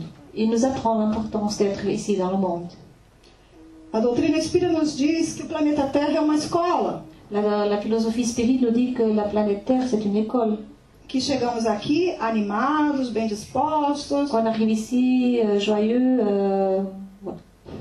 chegamos em, habitamos, chegamos em um corpo infantil on arrive dans un corps euh, d'enfant para sermos educados novamente, porque a importância da infância é uma nova oportunidade. pour être éduqué parce que l'enfance, c'est Uma nova oportunidade. c'est une nouvelle opportunité. A educação desse espírito começa dentro da nossa barriga. L'éducation de, ce spir- de cet esprit commence dans notre ventre. O espírito regressa num corpo infantil para ser educado novamente. L'esprit arrive dans un corps d'enfant pour être éduqué euh, de nouveau. Frequentamos essa escola que o pai nos matriculou, Donc on fréquente l'école euh, où le Père nous a inscrits, porque Deus, nosso Pai, sabia qual era a melhor escola para nós. parce que Dieu sait toujours quelle est la meilleure école pour nous. E aqui vamos até passar de ano. Et on reste ici jusqu'à euh, réussir son année. Toda a nossa vida é um curso escolar. Toute notre vie, c'est un cours scolaire. E quando não passamos de ano ao final do curso, Et quand on réussit pas notre année, o que, que acontece? qu'est-ce qui arrive Repetimos o ano. On répète l'année. E se repetimos o ano três, quatro vezes numa mesma escola, o que, que acontece? Et si on répète l'année euh, trois, quatre fois dans la même école, qu'est-ce qui arrive O pai faz o quê? Le père fait quoi Troca de escola. Change d'école. Trocando de escola, esse filho que repetiu de ano quatro vezes, eu posso colocar ele numa escola excelente? Si cet enfant qui a répété l'année quatre fois, est-ce que le père peut le mettre dans une école excellente Onde os alunos estudaram, fizeram suas lições de casa, où les élèves ont bien travaillé, ont bien fait ses leçons ou eu tenho que a- colocar numa escola um pouquinho mais inferior ou a mesma, Ou je dois le mettre dans une école avec le même niveau ou avec un niveau un peu inférieur para que ele faça todas as matérias de novo. pour qu'il fasse toutes les matières de nouveau, toutes les cours de nouveau. Assim acontece com a gente também. C'est ça qui nous arrive. Quando a gente repete muito de ano, o pai troca a gente de escola. Quand on répète beaucoup d'années, quand on rate beaucoup d'années, le père nous change d'école. E precisamos estar atentos porque essa escola está sendo capacitada para estar num nível um pouco mais alto. On doit faire attention parce que cette école est en train de se capaciter pour être euh, un niveau Se chamará supéri- supérieur. re- regeneração. Elle s'appellera régénération. Será que estamos todos matriculados lá? Est-ce qu'on est tous inscrits dans cette école Enquanto estamos encarnados, é hora de fazer os exames, né? Tant qu'on est incarné, il faut faire les examens. Porque ainda dá tempo de contratar uma professora particular, estudar muito, se dedicar e fazer a matrícula na outra escola. Parce qu'on a encore le temps de contracter un, pré- un professeur euh, privé pour euh, réussir. Então, na doutrina espírita, se, quando falamos de educação, não podemos deixar de falar, de lembrar de Kardec e Jesus, que foram mestres em educação. Donc dans la philosophie spirit, quand on parle d'éducation, il faut, pas, il faut euh, se rappeler de Kardec et de Jésus qui ont été des maîtres dans l'éducation. São os nossos mestres nessa escola que estamos. Sont nos maîtres dans cette école où on est. Imagina, né, gente, que mestres temos. Voilà, imaginez quel maître nous avons. O segundo pilar seria aprender a fazer. Donc le deuxième pilier, c'est apprendre à faire. E segundo o documento, o, form- o relatório, o relatório da Unesco, Et selon le rapport de l'UNESCO, aprender a fazer vem associado ao aprender, ao aprender a conhecer. donc s- selon le rapport de l'UNESCO, apprendre à, à faire, c'est lié à apprendre a fazer, a conhecer. à se connaître, à connaître. Porque conhecemos e temos que colocar em prática. Parce que nous connaissons et on doit mettre en pratique. Porque senão ficaremos somente como instrução. Sinon, on reste seulement avec l'instruction. Aprender a fazer, na doutrina espírita existe várias, várias passagens, várias frases, e eu trouxe somente uma. Donc, dans la philosophie, pour apprendre à faire, dans la philosophie, il existe plusieurs phrases. Para agradar a Deus e assegurar a nossa posição futura, Pour plaire à Dieu et assurer notre position euh, dans l'avenir, bastará não fazer o mal? est-ce qu'il suffit de ne pas faire le mal? Não, não basta não fazer o mal. É preciso e urgente fazer o bem. C'est pas assez de ne pas faire le mal, il faut faire aussi le bien. Se co- continuarmos somente não fazendo o mal, vamos repetir de ano. Si on continue, on continue toujours seulement à ne pas faire le mal, on va répéter, euh, rater notre année. Conhecer e fazer é como se fosse uma moeda, Connaître et faire, c'est comme si c'était un- une pièce, os dois lados juntos. les deux côtés ensemble. Não podemos ter os dois lados desassociados. Les deux côtés ne peuvent pas être séparés. Saber e fazer. Savoir et faire. Receber os con- conhecimentos da doutrina espírita e ação. Recevoir les, les connaissances de, de la philosophie spirite et agir. Não ficar somente se instruindo, se instruindo, se instruindo. Ne restez pas seulement dans l'instruction. O conhecimento sem ação, La connaissance sans action, quando somente nos instruímos, quand seulement on s'instruit, é um conhecimento inútil. c'est un- une connaissance inutile. Ação sem conhecimento, L'action sans connaissance, somente agir sem ter pesquisado, estudado ah, e, e ter colocado a lógica e a razão, seulement agir sans faire des recherches, é uma ação cega, c'est une action aveugle. é uma ação perigosa. C'est une action dangereuse. Agora, quando trabalhamos o conhecimento e a ação, Quand on travaille la connaissance et l'action, é um conhecimento útil. c'est une connaissance utile. É um conhecimento que nos, de- nos mostra o caminho que temos que seguir C'est la connaissance qui nous montre le, le chemin qu'on doit euh, continuer, suivre para a nossa verdadeira evolução. pour notre vraie évolution. Estamos nessa, nessa escola para evoluir Nous sommes dans cette école pour évoluer. e precisamos aprender e fazer é, é, de maneira conjunta. On doit apprendre et faire ensemble. Aqui está em português. Ici, c'est en portugais. A mente ela enriquece aquilo que você recebe Euh, le mental, il s'enrichit de ce qu'on reçoit e o coração ele dá aquilo que recebe. et le cœur, il donne ce qu'il reçoit. Então é necessário receber os conhecimentos através da mente, instalar em nosso coração e fazer sair através das nossas mãos. Donc c'est nécessaire de recevoir la connaissance par notre mental, l'installer dans son cœur et le faire sortir par nos actions. Terceiro pilar, aprender a conviver. Troisième pilier, apprendre à vivre avec les autres. Aprender a conviver comigo e com os demais. Apprendre à vivre avec moi et les autres.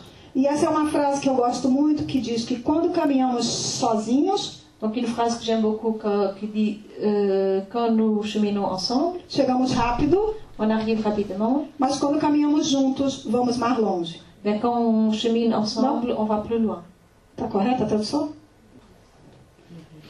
Aprender a conviver, eu trouxe três itens importantes que resumem todo essa aprender a conviver. Pour apprendre à vivre ensemble, il y a trois euh, choses importantes. Aprender a ver, aprender a falar e aprender a escutar. Savoir voir, savoir parler, savoir écouter. Eu vou mostrar três fotos On va montrer trois photos que resumem cada um desses três saberes. qui, résument, qui va résumer chacun de ses savoirs. Aprender a ver, Apprendre à voir, necessitamos ter olhos de ver, on doit avoir des, de- des yeux de voir, ter atenção para ver avoir l'attention pour voir e ver de maneira profunda e não somente aquilo que nos interessa. et voir de façon profonde et pas seulement ce qui nous intéresse. Para apre- aprender. Aqui é falar. Acho que tá faltando. Aqui aprender é, a falar. Apprendre à parler, Existe a história das três peneiras. il existe euh, l'histoire des trois tamis. Que o homem chegou para o, para o seu chefe L'homme est arrivé euh, près de son chef e disse: Eu tenho uma coisa para lhe contar. et a dit J'ai quelque chose à vous raconter. E o chefe parou e perguntou: Le chef euh, s'est arrêté et a demandé Você já passou pelas três peneiras? Vous avez déjà passé par les trois tamis? E o homem perguntou: Três peneiras? Trois tamis? L'homme a demandé. Sim, a primeira peneira a peneira da verdade. Oui, le premier tamis, c'est le tamis de la vérité.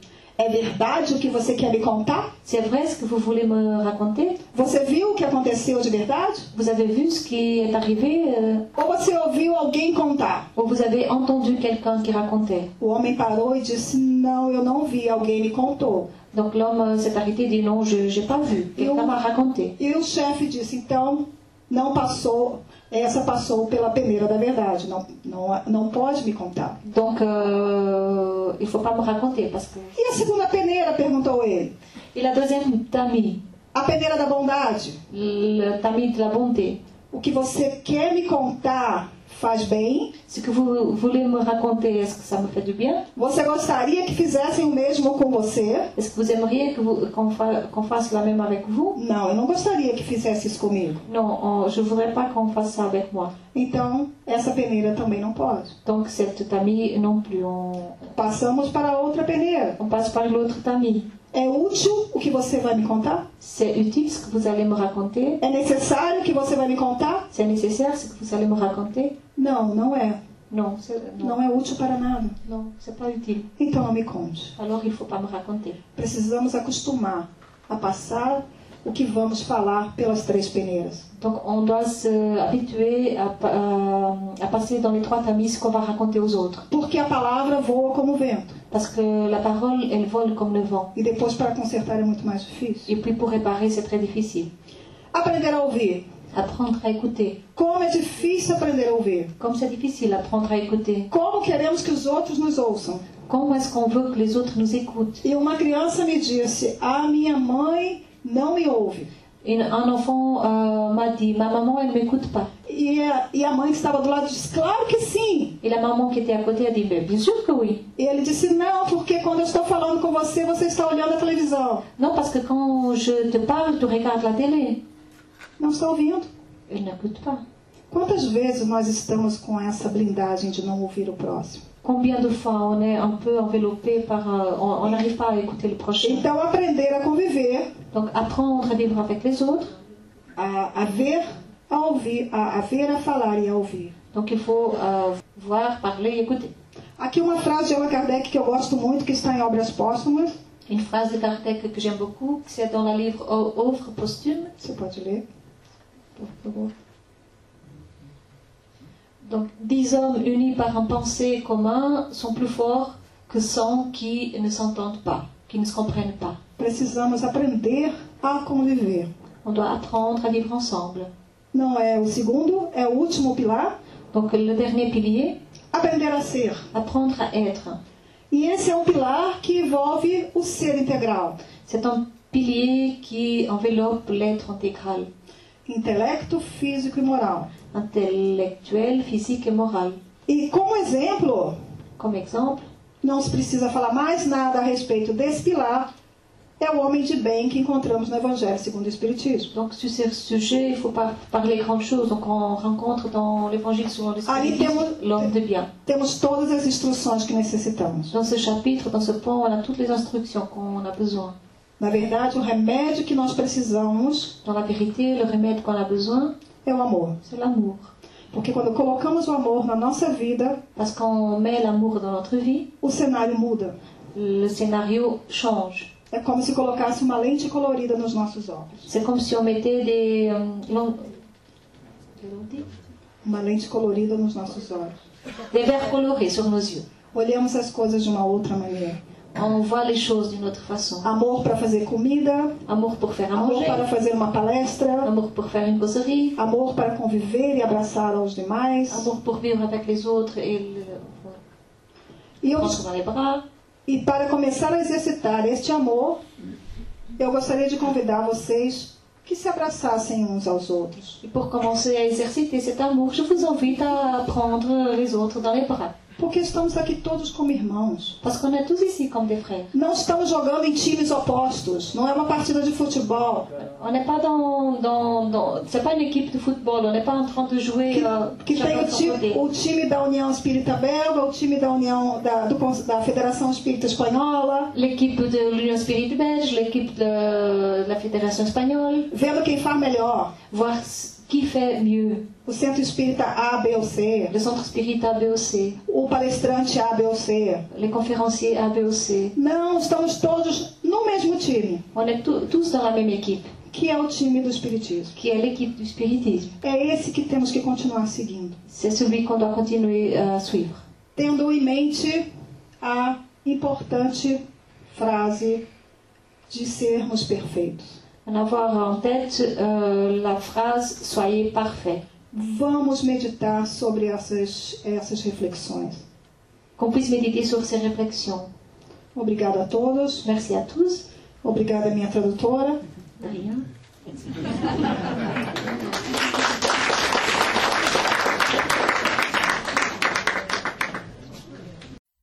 Maintenant, nous allons retrouver Jean-Pierre, qui va nous parler de l'enseignement spirit avec l'étude des règnes de la nature.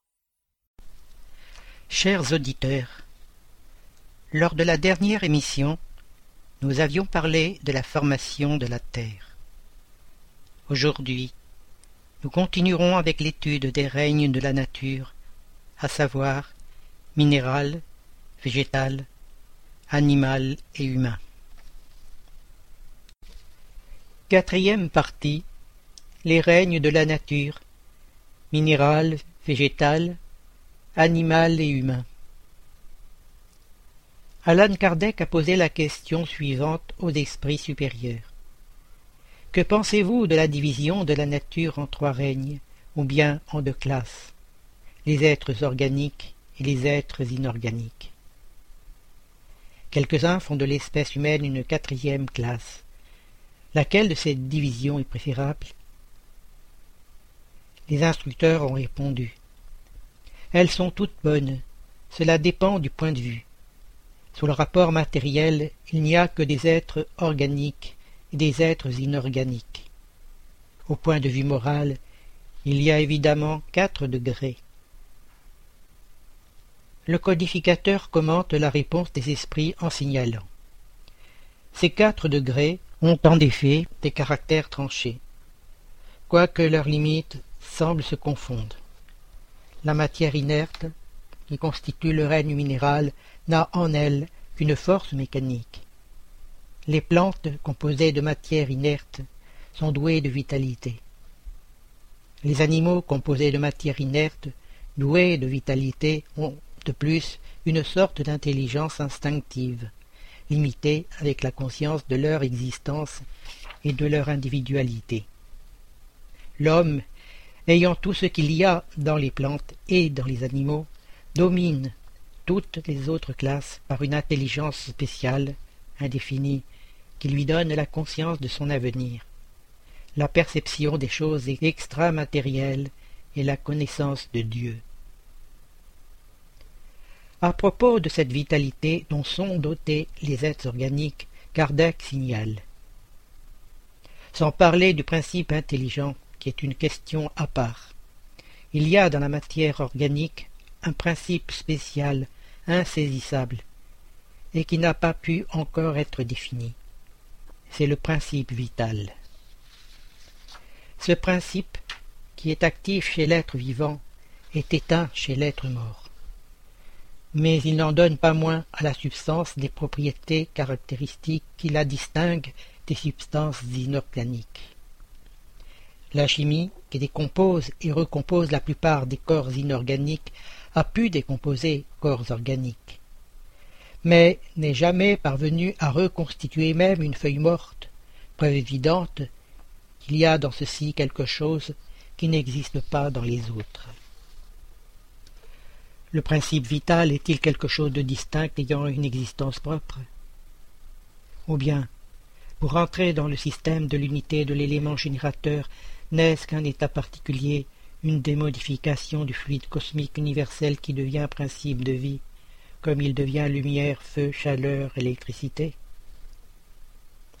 Mais quelle que soit l'opinion que l'on se fasse sur la nature du principe vital, il existe, puisqu'on en voit les effets.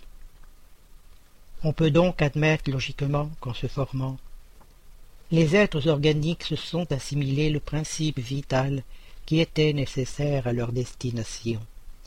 Ou, si l'on veut, que ce principe s'est développé dans chaque individu par l'effet même de la combinaison des éléments, comme on voit, sous l'empire de certaines circonstances, se développer la chaleur, la lumière l'électricité.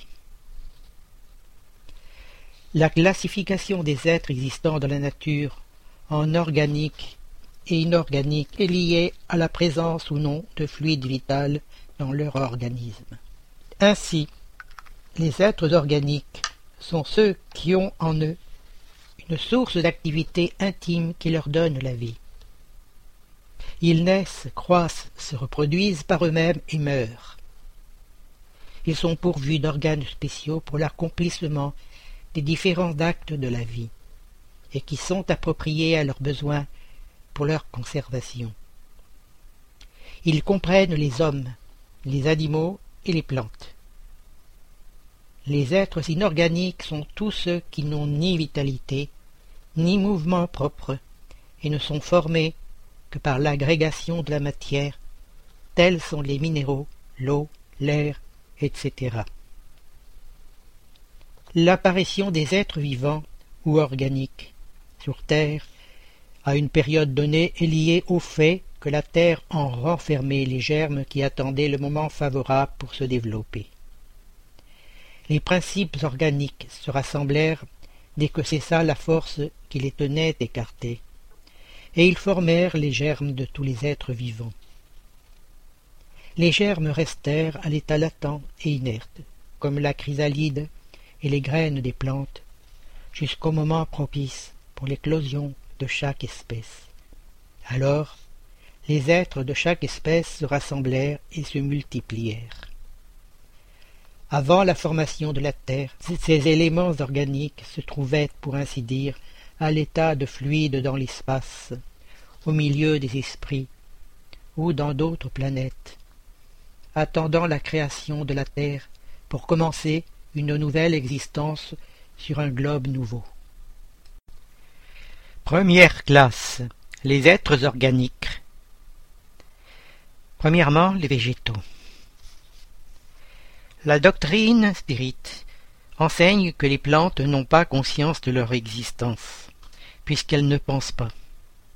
Elles n'ont que la vie organique. Les plantes reçoivent des impressions physiques qui agissent sur la matière, mais elles n'ont pas de perception. Par conséquent, elles n'ont pas le sentiment de la douleur. La force qui les attire les unes vers les autres est une force mécanique de la matière qui agit sur la matière. Elle ne pourrait pas s'y opposer.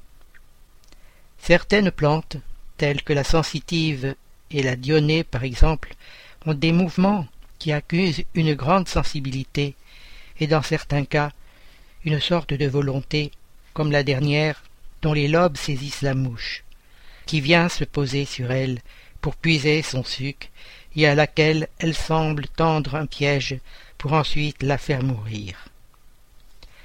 Ces espèces peuvent être considérées comme une transition entre la nature végétale et animale, car tout est transition dans la nature, par le fait même que rien n'est semblable et que pourtant tout se tient. Les plantes ne pensent pas, et par conséquent n'ont pas de volonté. L'huître qui s'ouvre et tous les zoophytes n'ont point la pensée. Il n'y a qu'un instinct aveugle et naturel.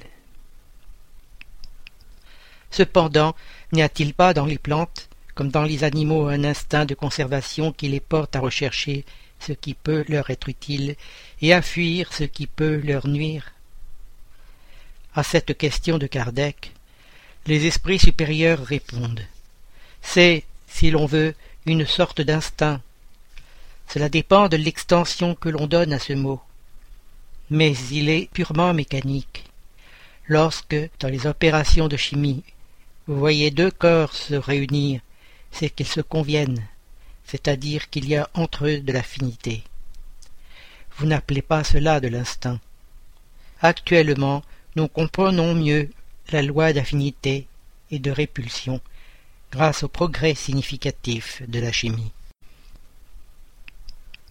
Deuxièmement, des animaux. Kardec demande aux esprits supérieurs si les animaux possèdent un principe indépendant de la matière qui survit à leur corps, et si ce principe est semblable à l'âme de l'homme? Les esprits affirment. C'est aussi une âme, si vous voulez. Cela dépend du sens que l'on attache à ce mot, mais elle est inférieure à celle de l'homme. Il y a entre l'âme des animaux et celle de l'homme autant de distance qu'entre l'âme de l'homme et Dieu. Après la mort, l'âme des animaux conserve son individualité, mais non la conscience de son moi. La vie intelligente reste à l'état latent. D'un autre côté, la progression des animaux ne se fait pas, comme chez l'homme, par le fait de leur volonté, mais par la force des choses. C'est pourquoi il n'y a point pour eux d'expiation. L'esprit André-Louise nous explique que dans la demeure de continuité vers laquelle il se transfère, l'homme retrouve les mêmes lois de gravitation qui régissent la Terre, les jours et les nuits marquant le compte du temps. Mais les rigueurs de saison sont supprimées par des éléments ambiants qui assurent l'harmonie de la nature, établissant un climat quasi constant et uniforme, comme si les équinoxes et les solstices entrelaçaient leurs propres forces, rectifiant automatiquement les excès d'influence qui les divisent. Les plantes et les animaux, apprivoisés par l'intelligence humaine pendant des millénaires, peuvent y être acclimatés et améliorés. Dans une période déterminée de leur existence, après laquelle ils reviennent dans leur noyau d'origine sur le sol terrestre pour avancer dans le pèlerinage évolutif, bénéficiant de précieuses acquisitions qui aident la flore et la faune propres à la Terre, dans ce que l'on nomme les mutations spontanées. Les plantes, par leur configuration cellulaire plus simple, suivent dans le plan extra-physique une reproduction limitée, en y laissant des descendants qui, plus tard, reviennent également sur le terrain de l'homme, mais en donnant spontanément la solution des différents problèmes qui les concernent, sans exiger de sacrifice des habitants pour leur préservation. Finalement, soulignons que les règnes végétal, animal et humain existe sur toutes les planètes destinées à l'incarnation des esprits. Cependant, dans les mondes supérieurs, tout est plus parfait, mais les plantes sont toujours des plantes, comme les animaux sont toujours des animaux, et les hommes toujours des hommes. Il est bien vrai que l'instinct domine chez la plupart des animaux, mais beaucoup d'entre eux démontrent une volonté déterminée, révélant une intelligence bien que borné. En ce qui concerne le lien entre l'instinct et l'intelligence des animaux, Kardec commente Outre l'instinct, on ne saurait dénier à certains animaux des actes combinés, qui dénotent une volonté d'agir dans un sens déterminé, et selon les circonstances. Il y a donc en eux une sorte d'intelligence mais dont l'exercice est plus exclusivement concentré sur les moyens de satisfaire leurs besoins physiques et de pouvoir à leur conservation. Chez eux, nulle création, nulle amélioration. Quel que soit l'art que nous admirons dans leurs travaux, ce qu'ils faisaient jadis, ils le feront aujourd'hui, ni mieux ni plus mal, selon des formes et des proportions constantes et invariables. Le petit, isolé de ceux de son espèce, n'en construit pas moins son nid sur le même modèle sans avoir reçu d'enseignement. Si quelques-uns sont susceptibles d'une certaine éducation, leur développement intellectuel, toujours refermé dans des bornes étroites et dû à l'action de l'homme, sur une nature flexible, car il n'est aucun progrès qui leur soit propre. Mais ce progrès est éphémère et purement individuel, car l'animal, rendu à lui-même, ne tarde pas à rentrer dans les limites tracées par la nature. Les animaux, bien qu'ils n'aient pas de langage formé de mots, se comprennent par d'autres moyens. Ils se disent beaucoup plus de choses que vous ne le croyez. Mais leur langage est borné, comme leurs idées, à leurs besoins. Les poissons, en effet, commande Kardec, qui émigrent en masse, comme les hirondelles qui obéissent au guide qui les conduit, doivent avoir des moyens de s'avertir, de s'entendre et de se concerter. Peut-être est-ce par une vue plus perçante qui leur permet de distinguer les signes qu'ils se font. Peut-être aussi l'eau est-elle un véhicule qui leur transmet certaines vibrations. Quel qu'il soit, il est incontestable qu'ils ont un moyen de s'entendre. Il découle de ces enseignements que les animaux ont une intelligence, bien que limitée, démontrent une volonté propre et se communiquent entre eux. Les animaux ont-ils le libre arbitre de leurs actes? Kardec a posé cette question aux instructeurs spirituels et a obtenu la réponse suivante. Ce ne sont pas de simples machines comme vous le croyez, mais leur liberté d'action est bornée à leurs besoins et ne peut pas se comparer à celle de l'homme. Étant de beaucoup inférieurs à lui, ils n'ont pas les mêmes devoirs. Leur liberté est restreinte aux actes de la vie matérielle. Troisièmement, l'espèce humaine. La doctrine spirit explique que les germes de l'espèce humaine se trouvaient parmi les éléments organiques de la terre et que l'homme est venu en son temps. Les hommes, une fois répandus sur la terre, ont absorbé en eux les éléments nécessaires à leur formation pour les transmettre selon les lois de la reproduction. Il en est de même des différentes espèces des êtres vivants. Il est difficile d'établir une limite entre les animaux et l'homme, quant à leur structure organique, car quelques animaux démontrent sous cet aspect une supériorité visible sur l'homme. Toutefois, l'homme est un être à part qui s'abaisse quelquefois bien bas, ou qui peut s'élever bien haut. Au physique, l'homme est comme les animaux, et moins bien pourvu que beaucoup d'entre eux. La nature leur a donné tout ce que l'homme est obligé d'inventer avec son intelligence, pour ses besoins et sa conservation. Son corps se détruit comme celui des animaux, c'est vrai. Mais son esprit a une destinée que lui seul peut comprendre, parce que lui seul est complètement libre. Reconnaissez l'homme à la pensée de Dieu.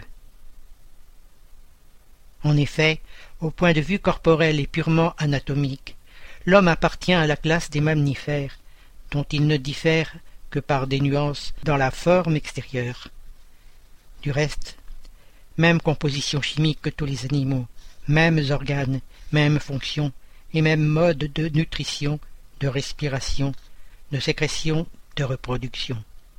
Il naît, il vit, il meurt dans les mêmes conditions, et à sa mort son corps se décompose comme celui de tout ce qui vit. Il n'y a pas dans son sang, dans sa chair, dans ses os, un atome différent de ceux qui se trouvent dans le corps des animaux. Comme ceci, en mourant. Il rend à la terre l'oxygène, l'hydrogène, l'azote et le carbone qui s'étaient combinés pour le former, et vont, par de nouvelles combinaisons, former de nouveaux corps minéraux, végétaux et animaux. L'analogie est si grande qu'on étudie ces fonctions organiques sur certains animaux, lorsque les expériences ne peuvent pas être faites sur lui-même. La religion chrétienne par l'influence du judaïsme, prêche que l'origine de l'espèce humaine est d'Adam. Mais le spiritisme nous enseigne que l'homme, dont la tradition s'est conservée sous le nom d'Adam, fut un de ceux qui survécurent dans une contrée, après quelques-uns des grands cataclysmes qui ont, à diverses époques, bouleversé la surface du globe, et il est devenu la souche d'une des races qui le peuple aujourd'hui. Les lois de la nature s'opposent à ce que les progrès de l'humanité, constatés longtemps avant le Christ, aient pu s'accomplir en quelques siècles. Si l'homme n'était sur la terre que depuis l'époque assignée à l'existence d'Adam, quelques-uns considèrent, et cela avec plus de raison, Adam comme un mythe ou une allégorie personnifiant les premiers âges du monde. Les différences physiques et morales qui distinguent les races d'hommes sur la Terre sont liées à l'action du climat, de la vie et des habitudes. Il en est de même des deux enfants de la même mère qui, élevés loin de l'autre et différemment, ne se ressembleront en rien au moral. Deuxième classe. Les êtres inorganiques.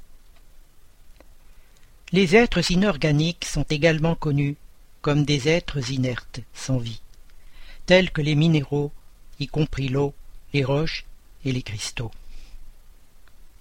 La loi qui préside à la formation des minéraux conduit naturellement à la formation des corps organiques. L'analyse chimique nous montre toutes les substances végétales et animales composées des mêmes éléments que les corps inorganiques. Ceux de ces éléments qui jouent le principal rôle sont l'oxygène, l'hydrogène, l'azote et le carbone. Les autres ne s'y trouvent qu'accessoirement comme dans le règne minéral. La différence de proportion dans la combinaison de ces éléments produit toutes les variétés de substances organiques et leurs propriétés diverses, telles que les muscles, les os, le sang, la bile, les nerfs, la matière cérébrale, la graisse chez les animaux. La sève, le bois, les feuilles, les fruits, les essences, les huiles, les résines, etc dans les végétaux. Ainsi, dans la formation des animaux et des plantes, il n'entre aucun corps spécial qui ne se trouve également dans le règne minéral. Dans la formation des corps solides, un des phénomènes les plus remarquables est celui de la cristallisation, qui consiste dans la forme régulière qu'affectent certaines substances lors de leur passage de l'état liquide ou gazeux à l'état solide. Cette forme, qui varie selon la nature de la substance, est généralement celle de solides géométriques, tels que le prisme, le rhomboïde, le cube, la pyramide. Tout le monde connaît les cristaux de sucre candi. Les cristaux de roche ou silice cristallisé sont des prismes à six pans, terminés par une pyramide également hexagonale. Le diamant est du carbone pur au charbon cristallisé. Les dessins qui se produisent sur les vitres en hiver sont dus à la cristallisation de la vapeur d'eau pendant la congélation sous forme d'aiguilles prismatiques. Merci Jean-Pierre. Chers auditeurs, l'émission se termine. Nous demandons au Centre Spirit francophone de bien vouloir nous faire parvenir les informations que nous pouvons relayer, activités, dates, conférences, etc. par mail à l'adresse radio.lmsf.org. C'est avec plaisir que nous en informerons les auditeurs. Vous pouvez aussi aller sur les différents sites du mouvement spirit francophone et y trouver des informations et renseignements grâce aux liens qui existent sur le site www.lmsf.org. Chers auditeurs, nous sommes heureux d'avoir passé quelques instants ensemble et nous vous disons à bientôt sur Radio Kardec.